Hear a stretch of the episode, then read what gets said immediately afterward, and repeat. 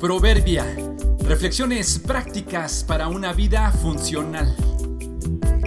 Diciembre 10. Deshidratación. Cualquier tipo de sed no satisfecha puede tener consecuencias fatales.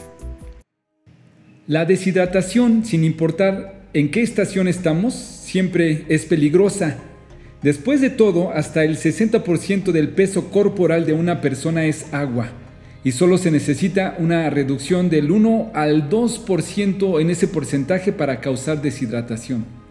Cada día el cuerpo pierde un aproximado de 8 vasos de agua y necesita reponerse. Una orina muy densa y amarilla, problemas de concentración y por supuesto sed son algunas de las primeras alertas. Pueden seguirle otros como el cansancio injustificado, el dolor de cabeza o incluso el dolor de garganta antes de que disminuya la capacidad de atención. Otros signos físicos de una deshidratación moderada suelen ser la sequedad nasal y en la lengua, tener la piel fría y ausencia de lágrimas al llorar. La deshidratación física no atendida, simple y sencillamente, puede llevar a la muerte.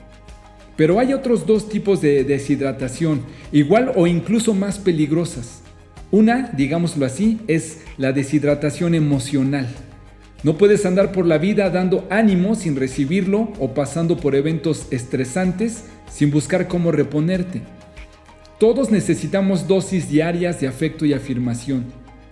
Cuando tengas este tipo de deshidratación, búscate un buen amigo y coméntale que ocupas hablar de tu sentir o incluso que necesitas un fuerte abrazo. La otra deshidratación es la espiritual. Cuando sientes sequedad en tu vida, cuando tienes dolor en el alma, cuando comienzas a perder la percepción y sentido de la existencia, necesitas agua espiritual, necesitas relajarte, un tiempo de reflexión y sobre todo comunión con Dios y salvación en Cristo. Jesús sabía de nuestra gran necesidad y se ofreció Él mismo como la fuente de nuestra satisfacción espiritual. No hay razón de andar por la vida con ningún tipo de deshidratación, teniendo a nuestro alcance la forma de evitarlas. Hoy toma suficientes vasos de agua, consíguete un fuerte abrazo, una buena charla y busca quien te explique cómo encontrar salvación en Cristo. En el último día, el más solemne de la fiesta, Jesús se puso de pie y exclamó, si alguno tiene sed, venga a mí y beba.